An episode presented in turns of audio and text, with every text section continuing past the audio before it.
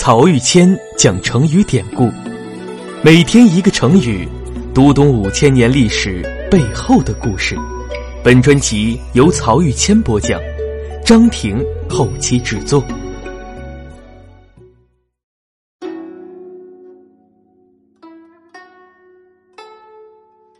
这一讲我们分享的成语是“以水舞鱼”。成语出自《论语·先进》。今天我们说起孔子，很多人脑海中浮现出来的第一印象是一个一丝不苟的学者，一个颇具威严的政治人物，或者一个坐而论道的教育家。当然，也有人会想到那个辛苦辗转和学生们奔波在周游列国的道路上困顿西黄的孔子。那今天我就带大家来了解另一个孔子，一个让人如沐春风的孔子。两千五百年前，也是像这样一个暮春时分，孔子和一群弟子坐在鲁国都城曲阜外的沂水之滨，畅谈人生。孔子说：“我比在座诸位年纪都大一点，但你们不要因此而有所顾忌。咱们今天呀。”畅所欲言。平时你们常说没有人了解我呀。假如有执政者了解你们，想请你们治理国家，你们都有些什么人生理想呢？心直口快的子路先开口了，他跃跃欲试地说：“给我一个中等规模的国家，夹在晋、楚这样的大国之间，外有强敌压境，内有连年灾荒。”只要三年的时间，我一定可以让军队有战斗力，老百姓懂得礼义廉耻。孔子听后啊，微微笑了一下，什么也没有说，又继续问道：“冉有，你呢？”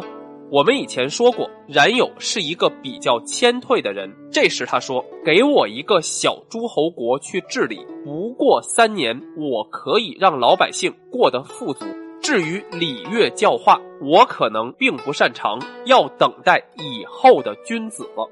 孔子接着问公西华：“你呢？”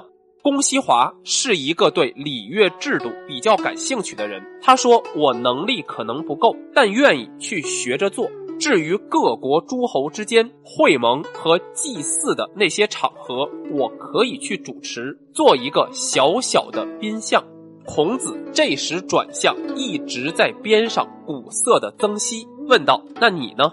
曾皙不慌不忙地放下正在弹奏的乐器，对孔子说：“我的人生理想和三位同学都有所不同。”孔子说：“那有什么关系呢？大家各言其志就好了。”曾皙接下来说的这段话非常漂亮，我先给大家读一遍原文，再来进行解释。曾皙说：“我的理想是。”暮春者，春服既成，冠者五六人，童子六七人，欲乎沂，风乎舞鱼，咏而归。就是说，到了暮春三月的时候，鲜艳明亮的新衣服做好了，我约上五六个好友，六七个少年，一起到沂水里去沐浴。荡涤一个冬天的尘埃，然后呢，去到祈求降雨的台子上，让暮春的暖风把身体吹干，享受大自然的乐趣。之后一边唱歌，一边踏上回家的路。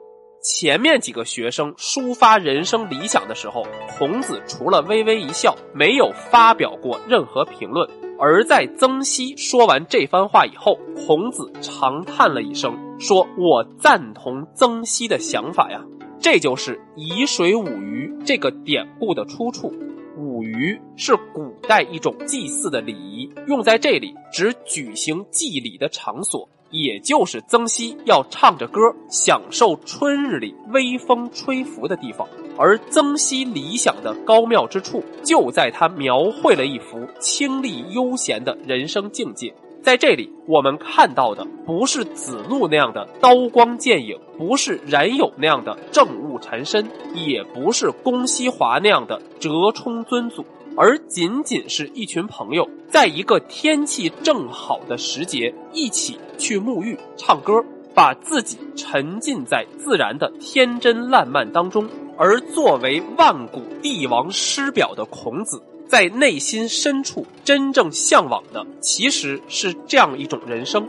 说到这儿啊，我想起很多年前的一部电视剧《封神榜》，主题歌是这么唱的：“愿生命化作那朵莲花，功名利禄全抛下，让百世传颂神的逍遥。我辈只需独占世间潇洒。”我觉得孔子就是这样一个独占世间潇洒的先知和哲人。从此以后，“沂水舞鱼”这个典故就被无数文人用来描述心目中的那个乌托邦、那个桃花源。比如苏轼在被贬海南那些个特别困顿、失意的日子里。